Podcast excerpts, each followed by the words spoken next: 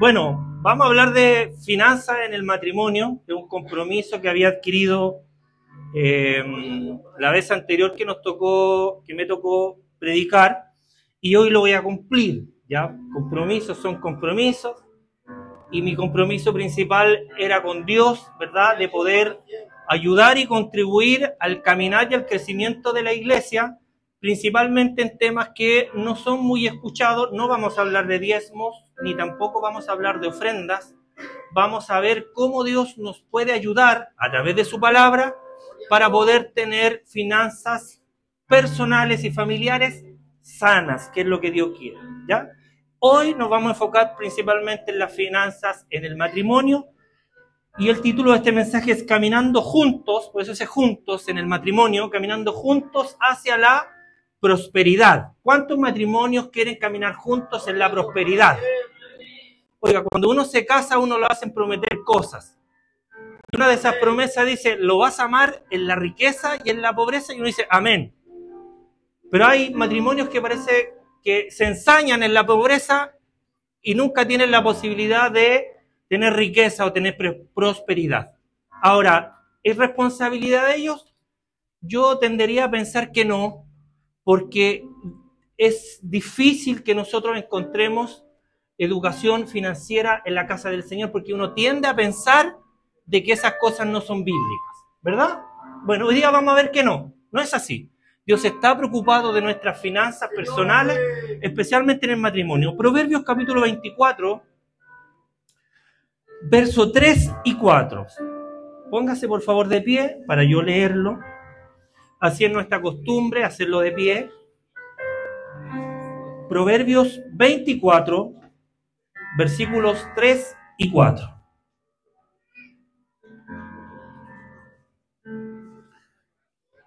¿Cuántos quieren aquí prosperidad? Espero que al finalizar el mensaje muchos más quieran prosperidad. Dice la palabra del Señor así, con sabiduría se edificará la casa y con prudencia se afirmará. Con conocimiento se llenarán las cámaras de todas las riquezas y preciosos y agradables bienes. Es palabra del Señor. Asiento, por favor. Y bienvenidos todos los que vi que habían varios hermanos conectados a través de la plataforma de Zoom, varias familias, así que también sean todos bienvenidos. Amén. Y todos los que llegaron después que comenzara el servicio, le decimos bienvenidos a la casa del Señor. Esta es casa de Dios puerta del cielo que se ha abierto. ¿Sabe para qué? Para usted. Aquí hay un lugar que le pertenece a usted, que es suyo. Tómelo por la fe, porque es mejor un día en la casa del Señor que mil fuera de ellos. Así que todos bienvenidos, todos bienvenidos a este mensaje, a esta predicación, caminando juntos hacia la prosperidad. Dígale a su esposo, a su cónyuge, a su pareja, dígale, quiero caminar contigo a la prosperidad, dígaselo. Eso, dígale a su cónyuge ahí, quiero caminar contigo a la prosperidad. Amén. De eso se trata. Hoy día vamos a enfrentar juntos, nos vamos a colocar juntos, uno de los desafíos, hermanos, más comunes en el matrimonio, ¿verdad? ¿Cuál es? Las finanzas. uno de los desafíos más grandes que uno enfrenta en el matrimonio son las finanzas. Aquí vamos a, con la ayuda del Señor, por supuesto, vamos a ir descubriendo cómo la palabra de Dios nos va guiando, nos va dirigiendo hacia la administración sabia de nuestros recursos. Y esa yo creo que es la clave, la sabiduría. Los recursos se administran de una manera sabia. Y por eso escogí este verso de Proverbios, porque Proverbios es un libro que está lleno de sabiduría. Seguramente es uno de los libros del Antiguo Testamento que otorga más sabiduría para el creyente. Es aquí donde uno puede encontrar una guía, en el libro de Proverbios es donde uno puede encontrar la respuesta rápida, precisa, para una buena toma de decisiones. A veces nosotros nos preguntamos qué decisión tomar, qué camino tomar ante diferentes em, preocupaciones o desafíos que se, eh, nos encontramos en nuestra vida cotidiana. Y en el libro de Proverbios nosotros podemos encontrar la respuesta para esa toma de decisiones de una manera justa, pero también de una manera sabia. Amén. Para nuestro caminar diario. En Proverbios nosotros lo podemos encontrar. ¿Cómo caminamos justa y sabiamente en los caminos del Señor? La vida, hermano, está llena todos los días de desafíos. Y uno de los más complejos y comunes en el matrimonio es el manejo de las finanzas. ¿Se ha preguntado usted alguna vez, amado hermano, amada hermana, ¿Qué es lo que dice la Biblia respecto a las finanzas personales o en el matrimonio? ¿Alguna vez se ha hecho esa pregunta? ¿Alguna vez se ha cuestionado, preguntado qué opinará Dios de la manera en la cual yo estoy dirigiendo mis finanzas? ¿Estará de acuerdo? ¿Le importará a Dios cómo yo estoy manejando el dinero, los recursos económicos que Él pone a mi disposición para administrarlos? ¿Estará de acuerdo Dios con eso? ¿Qué dice la Biblia al respecto? Bueno, yo con la ayuda del Señor en este mensaje, que no es solo un mensaje teórico, no vamos a hablar solamente de palabras, no vamos a hablar solo teoría, sino que con la ayuda del Señor vamos a iniciar este viaje juntos, que es un viaje práctico, porque la palabra de Dios es práctica, no es teoría. Por eso es que la Biblia en algún pasaje dice que la mucha letra a las personas a veces los mata. Claro, cuando no hay un equilibrio, cuando solamente hay letra y no hay práctica, es evidente que nuestra vida se va deteriorando, porque la palabra de Dios es viva. ¿Cuántos lo creen? La palabra de Dios es eficaz, es útil, tiene vida y es tan viva que es como una espada de dos filos en la vida del creyente. ¿Verdad? La palabra del Señor penetra, no es teoría, no es solo letra. La palabra del Señor es práctica, vida cotidiana, que transforma la forma en la que nosotros enfrentamos las decisiones financieras en pareja. O sea, la palabra de Dios hoy día, de una manera práctica, nos va a ayudar a nosotros, te va a ayudar a ti, hermana, te va a ayudar a ti, hermano, esposo, esposa, para que tú puedas enfrentar la vida diaria financiera. Amén. Bueno, desde los principios sólidos hasta aplicaciones concretas, este mensaje Caminando juntos hacia la prosperidad nos va a ofrecer una guía basada en la palabra del Señor. Así que ponga atención porque juntos vamos a descubrir la sabiduría y la, y la prudencia, perdón, para edificar nuestro hogar. ¿Cuántos quieren eso? Mire, esta guía, este mensaje práctico hoy día nos va a ayudar a entender cómo la generosidad transforma la perspectiva y cómo buscar el reino de Dios primero trae a nuestras vidas un equilibrio en las finanzas. ¿Se entendió? O sea, vamos a hablar de generosidad y vamos a hablar también cómo el buscar primero el reino de Dios va a traer un equilibrio a nuestras finanzas. Amén, ¿se entiende? Recuerda estos pilares, porque van a ser importantes para este mensaje. Este hermano, como le mencioné, no es solo teoría, no es solo letra. Es una oportunidad para construir, para construir. Dios vino a construir, el diablo vino a derribar. Dios construye, el diablo divide. Cristo suma, el diablo resta. Este mensaje nos va a ayudar, nos va a entregar una oportunidad para construir un matrimonio sólido. Un matrimonio sólido que se pueda fundar sobre la roca de la sabiduría divina. ¿Cuántos quieren eso? Bueno, esa es la idea. Que nuestro matrimonio esté fundado en la roca de la sabiduría que es Cristo. ¿Por qué es importante, hermanos, el hablar, el mencionar sobre la finanza en el matrimonio? ¿Sabe por qué? porque estadísticas del Instituto Nacional de Estadísticas de Chile, que es el organismo autorizado en nuestro país para llevar estadísticas, dice que el año 2022 en Chile existieron más de 81.200 divorcios. Solo el año 2022, 81.233 divorcios en nuestro país en relaciones matrimoniales, uniones civiles o acuerdos de unión civil que se registran en el Servicio de Registro Civil e Identificación de nuestro país. ¿Se logra entender lo que eso significa? 81 mil personas solo el año pasado, 81 mil 200 parejas divorciándose a causa de alguna dificultad. Y yo comencé a buscar artículos relacionados, a ver si encontraba alguna estadística de qué porcentaje de esos divorcios eran a causa del dinero y la verdad que no encontré mayor, eh, mayor bibliografía al respecto, pero sí encontré un artículo del diario internacional español El País, que a inicios de este año, a inicios del año 2023, estableció y levantó información, pastor, si me ayuda con eso, me tiene nervioso. El diario El País, que es un diario español, pero es un diario de circulación internacional, a principios de este año estableció o levantó estadísticas donde dice que los problemas financieros, a lo menos en España, son la cuarta razón de las separaciones en los matrimonios, en las parejas o en las personas que tienen acuerdos de unión civil. ¿Se entiende? O sea, las, las problemáticas financieras son un problema delicado dentro de una relación matrimonial, dentro de una relación de pareja. ¿Cuántos están de acuerdo conmigo en eso? Sí, es verdad, ¿cierto? Ninguno de nosotros podría ocultar que los problemas financieros son un problema que si no se abordan a tiempo, pueden provocar finalmente la separación.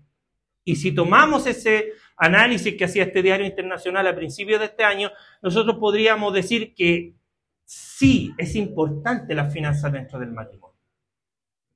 Porque provocan problemas. Por eso que los jóvenes esto no es solo para los matrimonios, esto también es para los jóvenes, que van a comenzar a construir familias, que van a comenzar a construir matrimonios, que van a comenzar a, tomar lo que Dios tiene reservado para ellos, para que desde el inicio de sus relaciones lo hagan de una manera sana y bíblica, de una manera justa, pero también de una manera sabia, porque Dios quiere que vivamos tranquilos. Amén.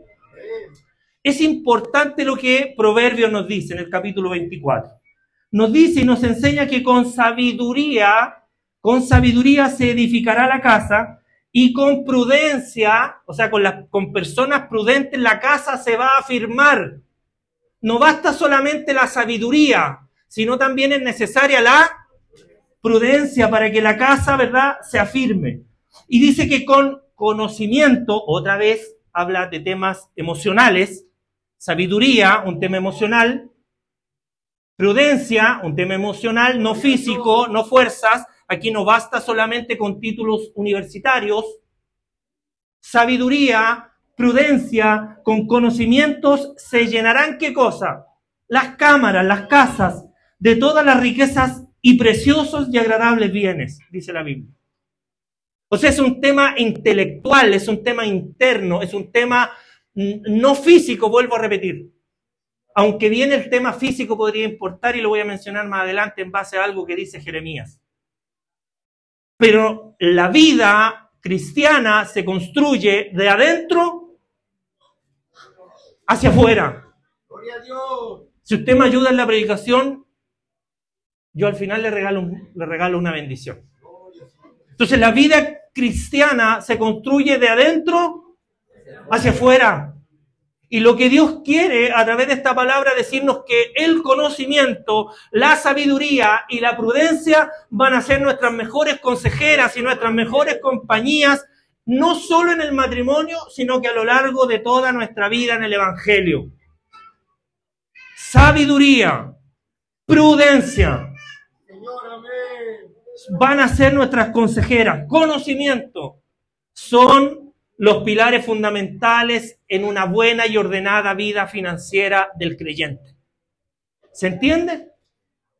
Cuando nosotros hoy día corremos, ¿verdad? Porque salió el teléfono de moda, cuando yo tengo un teléfono que a lo mejor es antiguo, me sirve todavía. Perdone que ponga siempre este ejemplo del teléfono, pero es lo más didáctico que se me ocurre. Cuando uno corre como corre el mundo, nosotros estamos siguiendo los deleites del mundo. Porque si mi teléfono está bueno, si mi teléfono cumple el propósito fundamental para el cual yo lo quiero, ¿para qué cometer la imprudencia de correr junto con todos a buscar el equipo de moda? ¿Para qué? ¿Cuál es la necesidad? Bueno, hay una cierta imprudencia en esa clase de actos. ¿O no está de acuerdo usted conmigo? Consideremos que hoy día un teléfono de gama media está bordeando los 500, 600 mil pesos, ¿o no? Estoy hablando de gama media, porque hay otros más exigentes que están en el millón tres, millón y medio, los más caros. ¿Se entiende el ejemplo? Ahí no hay prudencia. Ahora, si a alguien aquí le sobra el dinero y lo puede hacer, gloria a Dios. Olvídese de ese ejemplo, si a usted le sobra.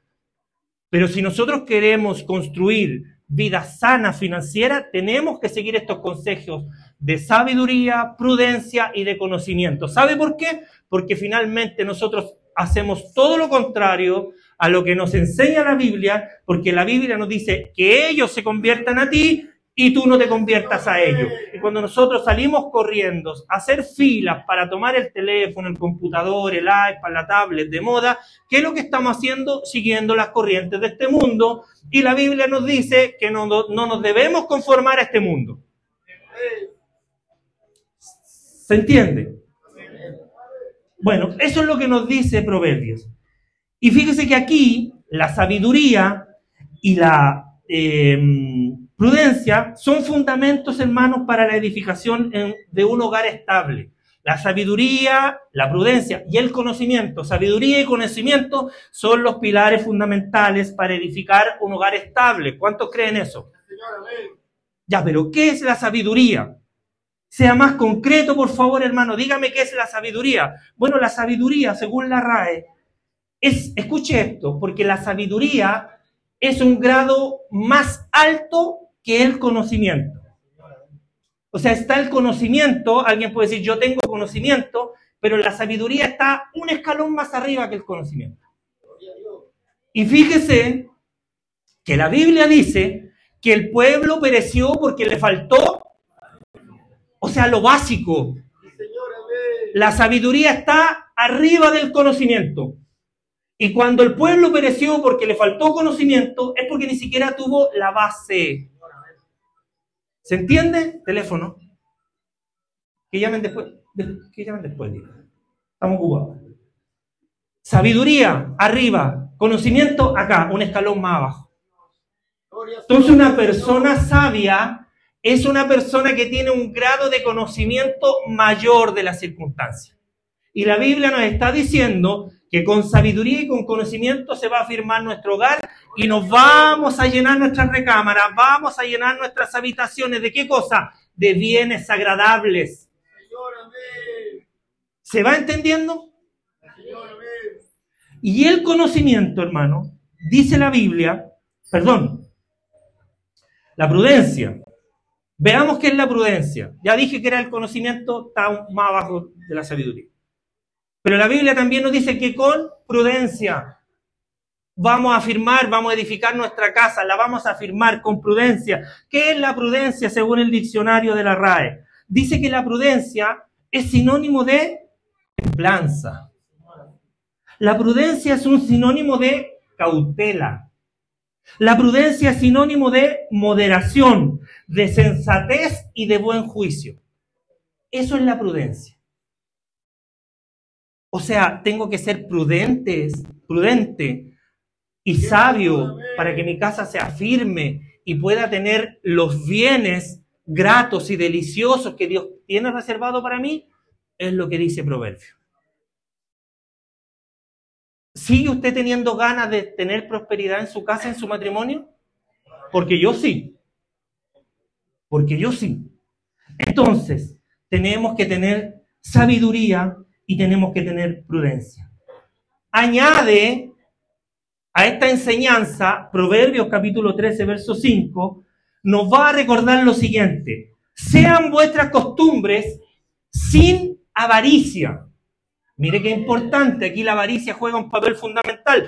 Ojo que a veces la falta de prosperidad financiera o de equilibrio financiero en nuestra casa se debe única y exclusivamente a la avaricia. Porque el correr a buscar el electrodoméstico, el auto, la casa, los bienes materiales de moda a causa o a costillas del endeudamiento, está demostrando que en nuestro corazón hay algo más complicado que solo la falta de sabiduría y de prudencia. ¿Se entiende? Porque la Biblia dice en Hebreos, sean vuestras costumbres sin avaricia, contentándote con lo que ahora tienes. Entonces, cuando yo no me contento con lo que ahora tengo, cuidado, examinémonos porque puede ser señal de avaricia en nuestras vidas. Y la avaricia, usted sabe que es un pecado gravísimo dentro de eh, lo que concierne a las cosas de Dios. Entonces, contentaos con lo que tenéis ahora, porque Él dijo, el Señor dijo, no te desampararé ni te dejaré. Entonces el Señor nos está diciendo, a ver, si tus costumbres son sin avaricia y te estás contentando con lo que ahora tienes, vas por buen camino. Porque Él dijo que no te iba a dejar ni tampoco te iba a desamparar.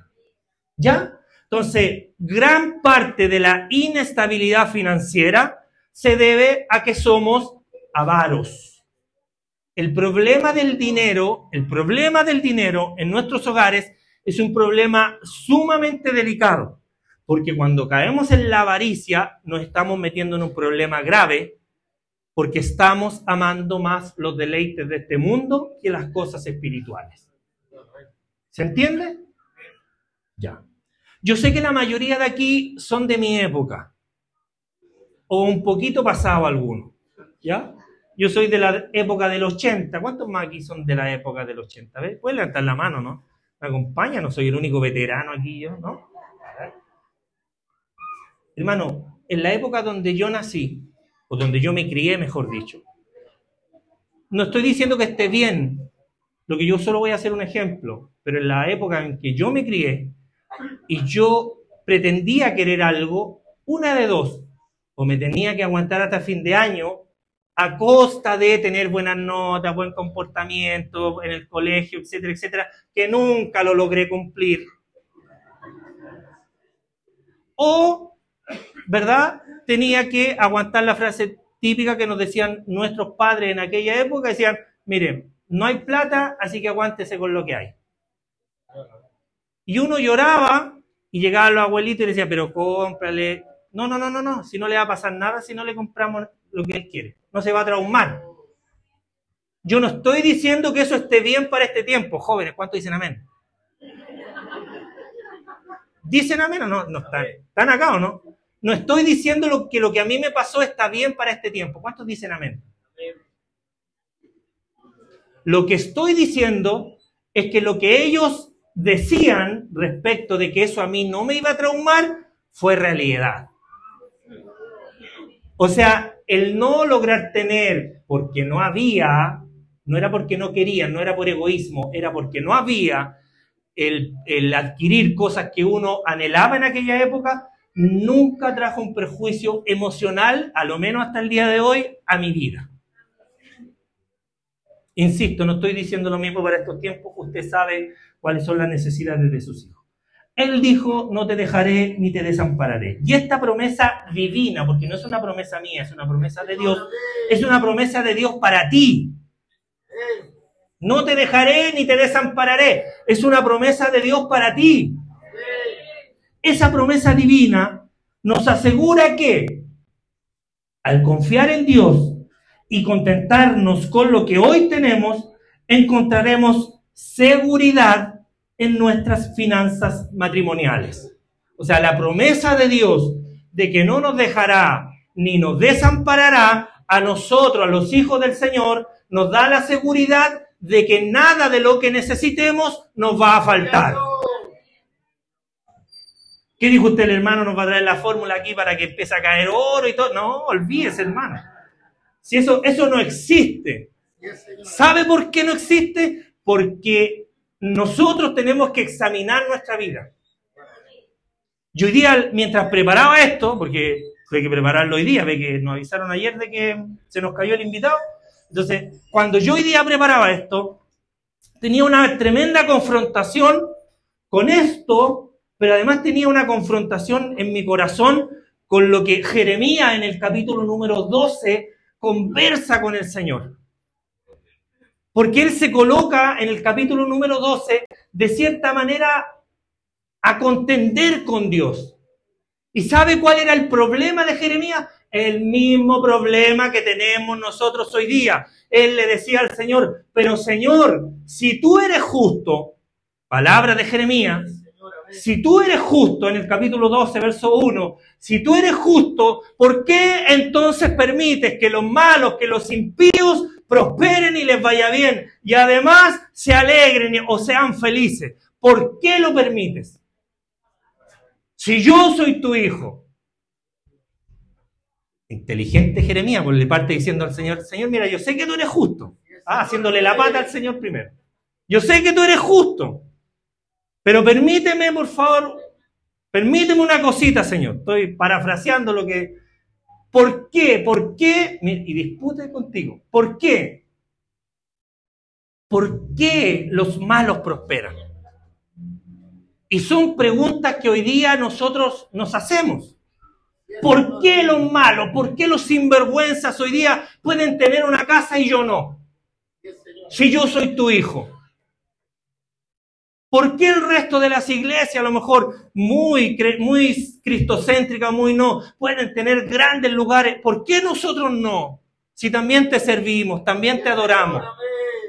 Son preguntas que no sé si sean tan válidas, pero lo que sí sé que son pensamientos de nuestro corazón que constantemente están viniendo a nuestras vidas. ¿Sí o no? Ya, no, estemos mintiendo en la casa del Señor. ¿Son pensamientos que vienen a nuestras vidas? ¿Sí o no? Sí. ¿Por qué ellos sí y nosotros no? Mire, está hablando de prosperidad. Porque ellos prosperan. Porque ellos son felices. Porque los vecinos todos los fines de semana asado lo pasan bien y nosotros aquí comiendo pan con mantequilla. ¿Por qué? Si ellos no te sirven y yo sí son pensamientos que vienen a nuestra vida o no. Yo le dije una vez al Señor, mire, me arrepiento lo que hoy día le dije, pero Señor, ¿por qué no pueden estudiar otro y yo no puedo ser un profesional? Mire lo que le andaba diciendo yo al Señor. Hoy día, ¿por qué algunos pueden tener casa y nosotros no? ¿Por qué algunos se pueden comprar el auto de moda y yo no? Si soy tu hijo, sí. Entonces, caemos en un problema grave de no sé si de avaricia, pero de confrontar con el Señor en cosas que muchas veces nosotros no sabemos ni hemos pensado, porque nos falta sabiduría y nos falta prudencia. ¿Sabe por qué? Porque la respuesta que Dios le dio a Jeremías es una respuesta que si nos diera esa misma respuesta al Señor hoy día, sería una manera contundente de decirnos que somos mediocres en todo lo que hacemos. ¿Me escuchó?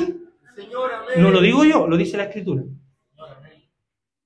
Te diría que pusiera el verso, pero no quiero encender a los hermanos a, que se molesten conmigo. Pero me dan ¿Ah? No soy así, Isaías. El Isaías me está incitando a que pongamos el texto. Pero ¿sabe qué? Somos mediocres a veces lo que hacemos.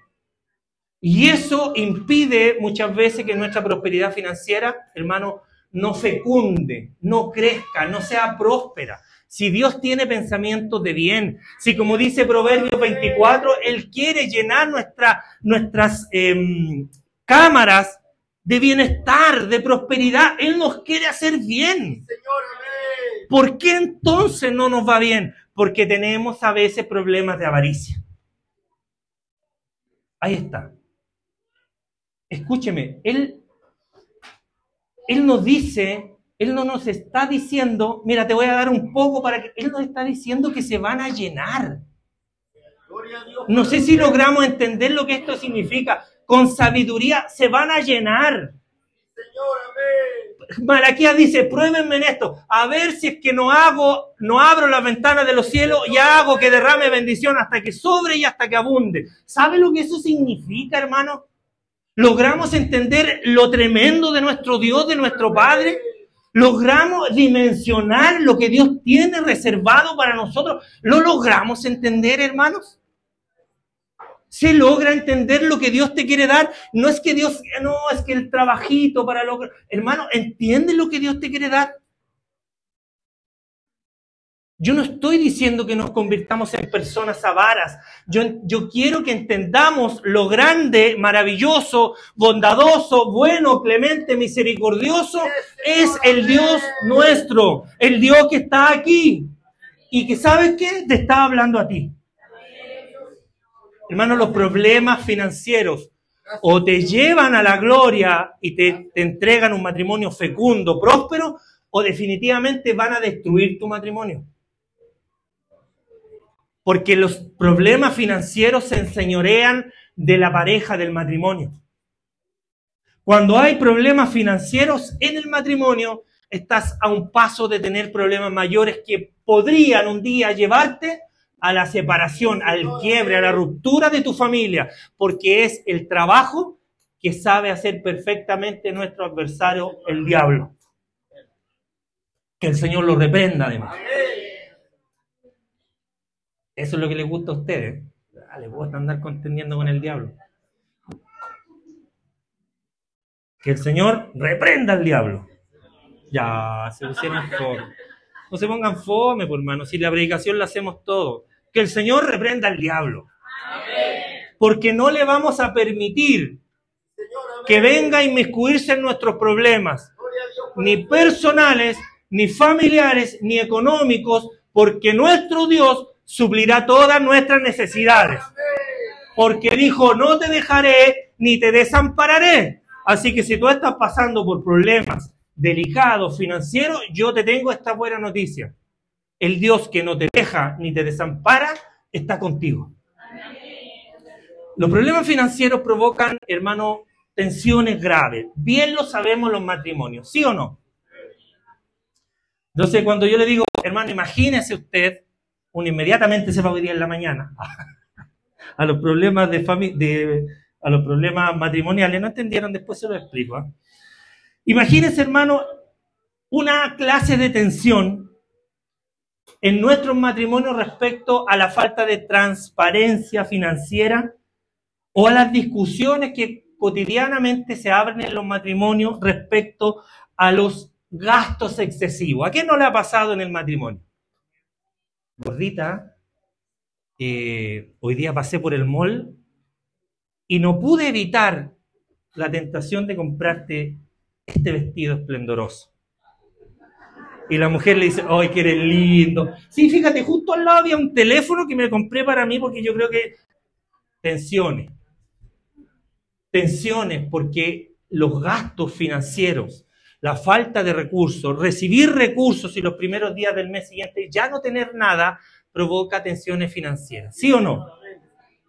Todos nosotros hemos pasado por eso. Pero ¿sabe? Primera de Timoteo, capítulo 6, verso 10, nos hace una advertencia que dice que el amor al dinero es la raíz de todos los males. Entonces, cuando nosotros caemos en gastos excesivos o descontrolados en nuestras finanzas, podría, nuevamente lo pongo en condicional, porque eso lo tenemos que examinar cada uno de nosotros, podría deberse a un problema grave de amor al dinero. ¿Es malo el dinero? No. No es malo el dinero. Depende. El dinero corrompe, corrompe a las personas que aman el dinero. ¿Sabe por qué? Porque el amar implica muchas cosas. Y lo único que nosotros debemos amar es a nuestro Dios. Cuando yo amo el dinero, porque el dinero en sí no es malo, es la moneda a través de la cual nosotros podemos adquirir muchos bienes, podemos pagar el arriendo de este lugar, podemos pagar la luz de este lugar, el agua, podemos pagar los servicios básicos de nuestro hogar y poder sobrevivir. El dinero no es malo, el problema es amar el dinero. ¿Por qué? Porque se empieza a convertir en un ídolo se empieza a convertir en un pequeño Dios que finalmente termina gobernándome. Por eso es que Timoteo eh, recibe esta recomendación de Pablo y Pablo se lo dice de una manera clara y contundente. El amor al dinero es la raíz de todos los males, no de algunos, de todos. El amor al dinero, meterte el dinero como un Dios, va a ser la raíz de todos tus problemas. Lo vuelvo a repetir, el amor al dinero, hermano, entiéndeme, es que estoy pasando un problema de salud. El amor al dinero es el problema, la raíz de todos tus males. es que me estoy separando. Si amas al dinero, es la consecuencia o la raíz del mal que estás pasando. Porque eso es lo que dice la escritura. La mala administración financiera, hermano, puede ser una raíz de conflictos en el matrimonio. Y eso lo sabemos muy bien los que llevamos años de casados, ¿sí o no? Ojo con la administración. A veces no recibimos porque no somos capaces de administrar bien las cosas que Dios nos ha dado. Si en lo poco somos fiel, sobre mucho seremos puestos. Pero si en lo poco no somos fieles y la administración en lo poco es mala, ¿cómo esperas que Dios, que es bueno, te siga entregando cosas para administrar? Lo repito, si en las cosas pocas que Dios pone en tu mano para administrar, porque las cosas que tienen no son tuyas, son de Dios. Amén. Las cosas que tenemos son de Dios. Si esas pocas cosas que hoy tienes no las sabes administrar, ¿cómo esperas que Dios te ponga otras cosas más para que puedas hacerlo? Dios no es negligente. No va a pasar por inocente al culpable. Dios no, va, no se va a hacer cómplice de una mala administración. Lo que Dios va a hacer es que si tú eres fiel en lo poco, eres un buen administrador. Por lo tanto, Dios te va a comenzar a dar y a prosperar de a poco en poco hasta que puedas demostrar que eres un gran o una gran administradora. ¿Se entiende? Entonces, ojo con la administración de los bienes. Ojo con lo que Dios te da. Ojo con lo que Dios te entrega. Ah, es que yo quiero un mejor celular. Mm, ¿Y cómo estás administrando el celular que hoy día tienes? ¿Dónde se están metiendo esos deditos? ¿A qué redes sociales se están metiendo esos ojitos? Ah, pero es que quiero el, que quiero el teléfono de moda. Si en lo poco no has sido fiel, ¿cómo quieres que Dios te prospere más? ¿Se logra entender? Sí. Ya. Continúo, que me queda poquito. Después de toda esta problemática que, que yo he manifestado, que son parte cotidiana de nuestro diario vivir, ¿verdad? Porque usted estuvo de acuerdo conmigo en eso. Vamos a ver entonces una manera bíblica, que eso es lo que a nosotros nos interesa, ¿verdad? ¿Sí? Una manera bíblica de cómo resolver nuestros problemas financieros. Porque la Biblia enseña cómo hacerlo. Usted tiene problemas, la Biblia nos enseña cómo resolver esos problemas. Y lo vamos a ver a continuación. Así que póngame atención, por favor, porque aquí ya se pone interesante la cosa. Porque Dios nos va a indicar cuál es el camino que nosotros que debemos tomar. Amén. 15:22, Proverbios, nos aconseja lo siguiente dice que los pensamientos son frustrados donde no hay consejo, mas en la multitud de consejeros esos pensamientos se afirman. Entonces, aquí, en este pasaje de Proverbios que usted está mirando ahí, nosotros, hermanos, podemos ver la importancia de qué cosa? De dialogar, de conversar, de no arrancarse, ¿verdad? Eh, de no arrancarse con las decisiones en el matrimonio. Financieramente estoy diciendo. Es importante conversar en el matrimonio. Nosotros podemos ver aquí lo importante que es el diálogo, la comunicación en el matrimonio y también el buscar consejo sabio, hermano, al enfrentar desafíos financieros para nosotros va a ser de una gran ayuda. Cuando no sabemos algo, Dios ha puesto personas, consejeros, independientes que puedan o no estar en la iglesia. Dios ha puesto personas sabias para guiarnos en nuestro caminar, sobre todo cuando uno tiene un desorden financiero. Yo esto, hermano, se lo hablo con mucha autoridad. ¿Y por qué? Porque hasta cinco años atrás yo tenía un desorden financiero gigante que podría incluso haberme llevado a perder, no sé, bienes materiales, casa, lo que fuera hace poco tiempo, hace cinco años atrás. Pero junto con la educación secular que yo hoy día tengo, Dios también me ayudó de manera personal, práctica, espiritual. Nada, nada de lo que hoy día podría yo tener o pueda usted tener Nada, hermano, es suficiente al lado de la prosperidad espiritual que Dios nos puede dar. Por eso es que es relevante que nosotros escuchemos el consejo, dialoguemos. ¿Sabe? Yo, yo no sé si a usted le pasa lo mismo, pero yo creo que en general en los matrimonios las mujeres son muy buenas administradoras de los recursos económicos. Mire, un hombre dijo amén y las mujeres se quedaron calladas. Ay, Dios mío. No entiendo. ¿Están acá o no?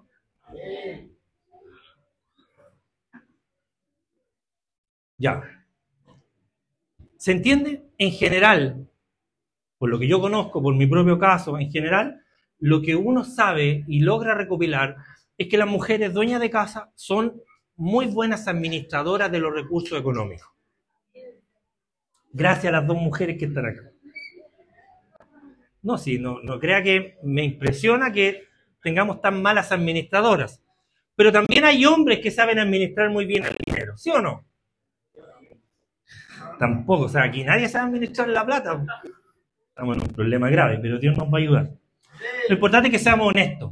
Entonces, cuando nosotros, de acuerdo con lo que nos dice Proverbios, cuando nosotros logramos administrar bien el dinero, logramos comunicarnos y logramos buscar consejos, nosotros podemos ir encaminándonos hacia la tranquilidad, el equilibrio financiero, que es lo que Dios quiere, especialmente para los matrimonios. Amén. Fíjese que además eh, contribuye a lo que yo le acabo de mencionar para ir resolviendo nuestros problemas financieros de una manera bíblica, contribuye a esto lo que dice Mateo capítulo 6, verso 33, porque ahí se nos recuerda una vez más que debemos buscar primeramente el reino de Dios y su justicia para que las demás cosas sean añadidas. Entonces hay un orden bíblico para resolver los problemas financieros. ¿Cuál es, de acuerdo con Mateo? El buscar primeramente las cosas espirituales para que las otras cosas, o sea, las seculares o las secundarias o las materiales, para que las otras cosas lleguen por añadidura. Atento acá. Yo después, yo tengo esto escrito, después que termine el, mensaje le vamos a entregar un premio a quienes se lo merezcan. Le vamos a entregar este mensaje escrito en, Word, me refiero en, a través de, de, WhatsApp, para que usted lo pueda eh, revisar nuevamente y lo pueda leer detenidamente. Pero ahora es importante que juntos lo podamos entender. Entonces, debemos entender que tenemos que buscar primeramente las cosas de arriba, las cosas del reino. Amén. La enseñanza en 1 Timoteo 6:17 también es relevante para ir sumando la manera bíblica de resolver los problemas financieros.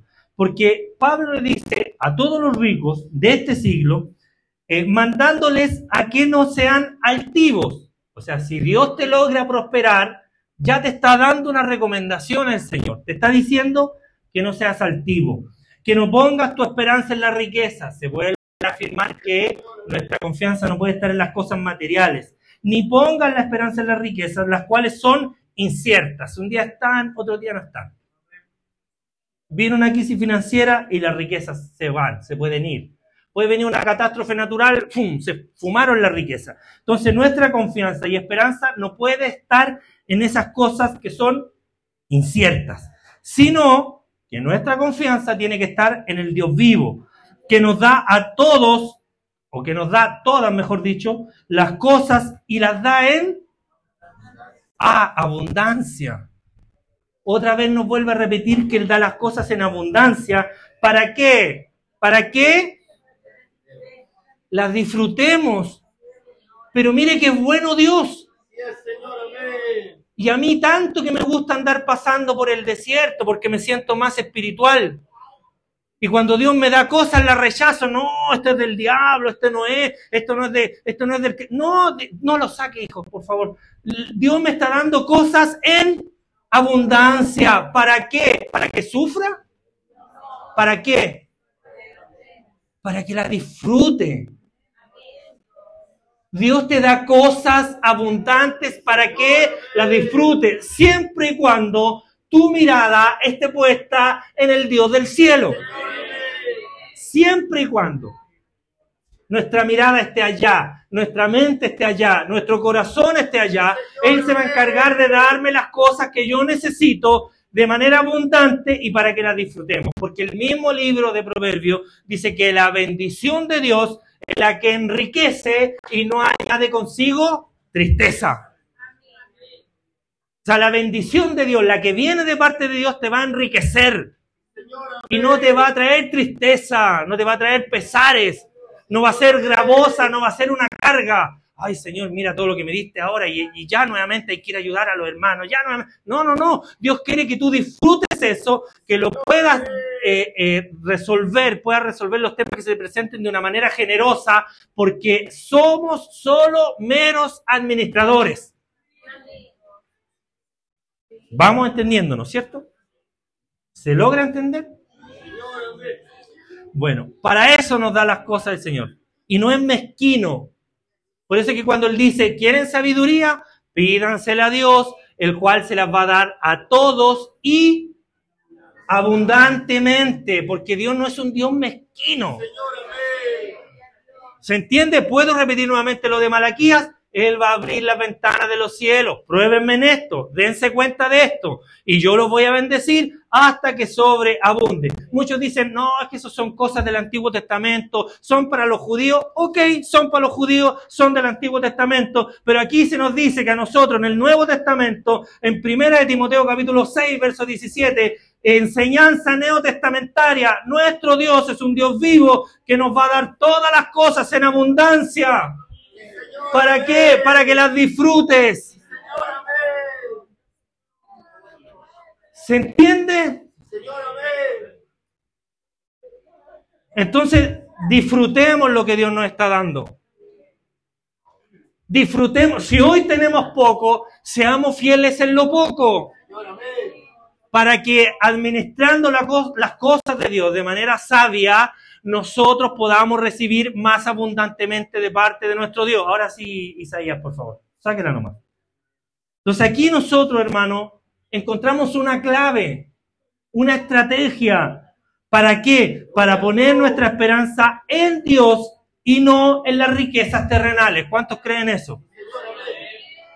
Hermano, hoy día para nadie es un misterio que nos encontramos, eh, por lo menos en nuestro país, en tiempos de incertidumbre financiera que hace muchos años no se veían en nuestro país. ¿Cierto? o sea, hoy día sí, hoy día sí que sí, el dinero cada vez alcanza para menos. La inflación, que, que el alza de los precios, que la guerra en Rusia, que sube el trigo, que le suben el pan, que la guerra en otro lado del mundo, que Chile traemos todas las cosas exportadas, entonces suben todas las cosas. Eso es lo que a nosotros nos dicen.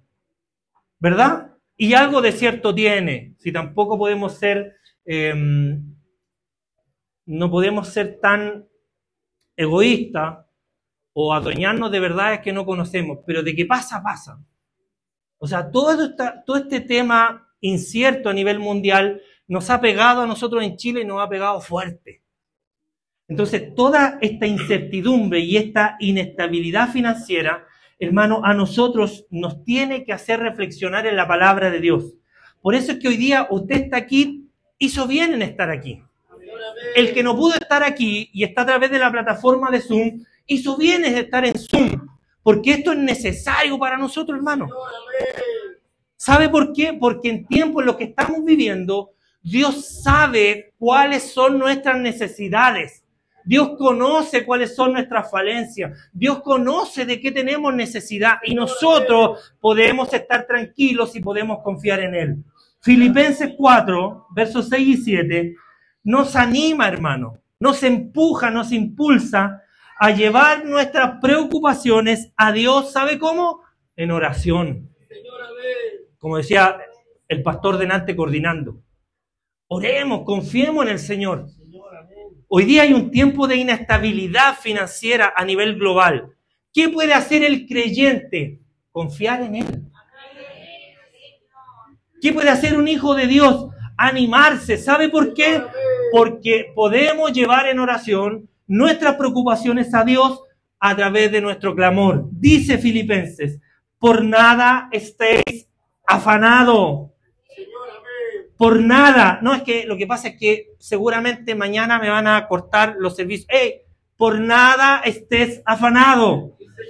Si no sean conocidas vuestras peticiones delante de Dios, en toda oración y ruego, la oración tiene que ir acompañada del ruego, con acción de gracias. Y la paz de Dios, que sobrepasa todo entendimiento, guardará vuestros corazones y vuestros pensamientos. ¿Saben quién? En Cristo Jesús. La paz de Dios, que sobrepasa el entendimiento de los gobernadores, de las familias inconversas y de algunas familias de creyentes que a veces desconfían o desconfiamos en el poder de Dios, la palabra nos viene a recordar que la paz de Dios, que sobrepasa todo entendimiento, nos va a afirmar, nos va a guardar, va a guardar nuestros corazones, va a guardar nuestros pensamientos. ¿Dónde? En Cristo Jesús. Porque Él es nuestro refugio. Él es nuestro pronto auxilio. Él es el que nos calma en medio de la tempestad. Él es el que se levanta cuando la tempestad arrecia, levanta la voz y le dice a las aguas que se calmen. Por eso es que la Biblia nos dice, vas a pasar por las aguas, pero no te vas a ahogar. Y si llegas a pasar por el fuego, hay otra promesa de que no te vas a quemar. ¿Ah, es que acaso tengo que pasar por el agua? Sí. Sí, hay que pasar por el agua. Pero hay una promesa. No te vas a ahogar. ¿Es que acaso tengo que pasar por el fuego? Sí, pero no te vas a quemar. Porque debemos confiar, debemos esperar, guardar nuestros corazones en quién? En Cristo. Esto no es magia, hermano. Las cosas en el Evangelio no se solucionan con magia. Usted no va a llegar a su casa y va a ver un saco de dinero hoy día para que usted solucione sus problemas. Y si lo hay, me lo trae inmediatamente para acá. Pero en el 99,9% de los casos no lo va a ver. Por lo tanto, usted va a tener que aprender a tener paciencia, aprender los principios bíblicos y a comenzar sus finanzas, a comenzar a manejar sus finanzas como Dios quiere y no como usted lo ha hecho durante todo este tiempo. Porque si hoy tiene un desorden, déjeme decirle que lamentablemente no es responsabilidad de Dios. Porque si nosotros no escudriñamos las escrituras y no seguimos los consejos prácticos y bíblicos que están a nuestro alcance, no podemos responsabilizar a Dios de eso. Porque nos convertimos en unos Jeremías diciéndole al Señor, ¿y por qué los bendices a ellos si son impíos? ¿Y por qué no me bendices a mí que soy tu hijo? ¿Y por qué ellos prosperan y son felices, se alegran y yo que soy tu hijo no tengo nada? ¿Sabe cuál es la respuesta de Dios a Jeremías? De ahí se la voy a dar. No es que lo quiero tener ahí en suspenso, si aquí la cosa no es cuando usted quiere. No es que la respuesta de Dios es potente, hermano. La respuesta de Dios es potente. Cuando yo la leí, yo dije, yo que creí, yo que creí que andaba bien. Si quiere le da nomás, hermano, porque ya me queda poquito. Por favor, acompáñenme para no sentirme tan solo. Hermano, Dios va a guardar nuestras preocupaciones en Cristo Jesús. ¿Cuántos están preocupados hoy día? Seamos honestos, ¿cuántos hoy día estamos preocupados por los problemas financieros? Hermano, si nos pasa a todos, no crea que le pasó a usted. Yo le acabo de contar una realidad mía que hace cinco años recién vino a cambiar. O sea, a mis 36 años de vida, recién las cosas cambiaron. Pero tuve que pasarla mal, me tuve que endeudar, tuve que, me endeudaba en una parte para pagar la deuda de otra y después el otro mes pagaba la de otra endeudándome en otra. Si eso no es realidad de usted, yo no lo quiero ofender a usted con eso. Yo pasé por eso. Si no es que quiera sentirme el, referente, no, hermano, Dios nos libre de eso. Lo único que quiero que usted entienda de que si buscamos a Dios, la tranquilidad financiera llegará. Y llegará, hermano. Yo siempre pensé, o en algunas ocasiones pensé, no siempre, pero en algunas ocasiones pensé, cuando la estaba pasando mal, decía, ¿y si dejamos a mis hijos con alguien y le digo a mi esposa que me ayude y salga a trabajar conmigo? Seguramente de esa manera vamos a salir más rápido de las deudas. Lo pensé muchas veces, hermano. Y sabe que la tranquilidad de mi familia fue lo más importante para mí. Me tuve que esforzar más de la cuenta. Pero Dios estuvo allí. Hermano, Dios estuvo allí. Dios está ahí en tu problema. En tu aflicción financiera, Dios está ahí. Y yo espero, hermano, que estas citas bíblicas a nosotros nos vayan mostrando que la resolución de los problemas financieros en el matrimonio va más allá, hermano, de una estrategia mundana o secular, sino más bien implica, ¿sabe qué? Confiar en Dios. La solución a los problemas financieros va más allá de las estrategias seculares, implica algo fundamental, el confiar en Dios. Hermano, hay que confiar en Dios. Hay que buscar sabiduría de lo alto y recordar de que Él, Él, nuestro Dios, es nuestro proveedor constante. No hay otro proveedor en la vida que nuestro Señor, que nuestro Dios. Yo lo invito entonces, hermano, a salir de la teoría, de lo impactante o no que haya podido ser este mensaje, de lo que podamos o no haber entendido, salgamos de la teoría y comencemos a practicar.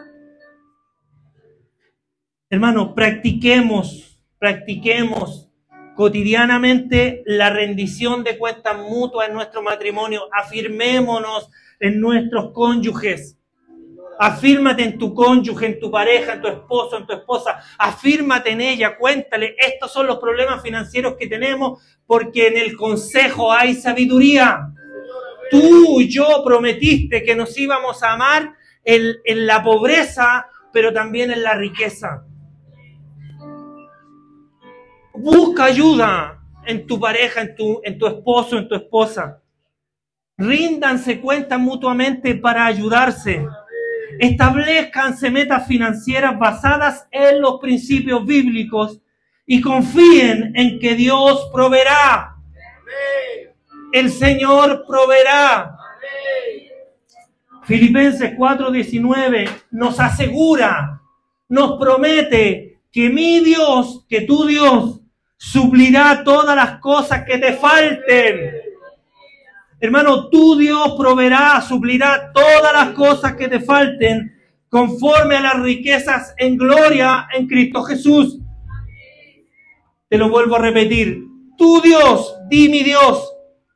Repite conmigo, mi Dios suplirá todo lo que me falte conforme a sus riquezas. ¿Cuántos creen eso?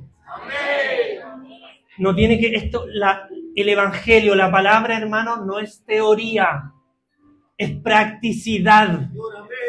Practícalo, practícalo, practica la palabra de Dios. Proverbios 22, 7 nos aconseja que el rico se enseñorea de los pobres y el que toma prestado se convierte en siervo del que presta. Cuando tomas las tarjetas de crédito y constantemente estás pidiendo prestado, te estás convirtiendo en siervo del que te prestó, en un esclavo del que te prestó. ¿Y cuántos de nosotros hoy día somos esclavos del banco, del almacén, de las tarjetas de crédito, de los préstamos, de las cajas de compensación, de innumerables situaciones que nos han hecho desconfiar del poder de Dios. Hermano, aquí tenemos que entender la importancia de vivir de nuestros propios medios y evitar la esclavitud financiera. En la práctica diaria de buscar, hermano, la forma bíblica de vivir en cuanto a nuestras finanzas, debemos aprender a practicar la generosidad. Porque segunda de Corintios 9:7 nos dice que cada uno de nosotros debe dar como propuso en su corazón, no con tristeza ni por necesidad, porque Dios ama al dador alegre. Estas clases de actitudes generosas no solo bendecirá a otros, hermano, entiende esto, sino que también va a reflejar la generosidad de Dios hacia ti. Lo que tú puedes dar es porque Dios te lo dio. No fueron tus méritos. No fue tu inteligencia. No fue tu trabajo. Fue la gracia y la misericordia de Dios hacia nosotros. Para fortalecer la unidad en el matrimonio, Efesios 4:32 nos dice, antes sed benignos unos con otros, sean buenos unos con otros, misericordiosos, perdonándonos unos a otros, como Dios también te perdonó a ti en Cristo. Si tu esposo, si tu esposa se equivocó al tomar una mala decisión financiera, perdona. Si se equivocó al tomar una mala decisión financiera, perdona.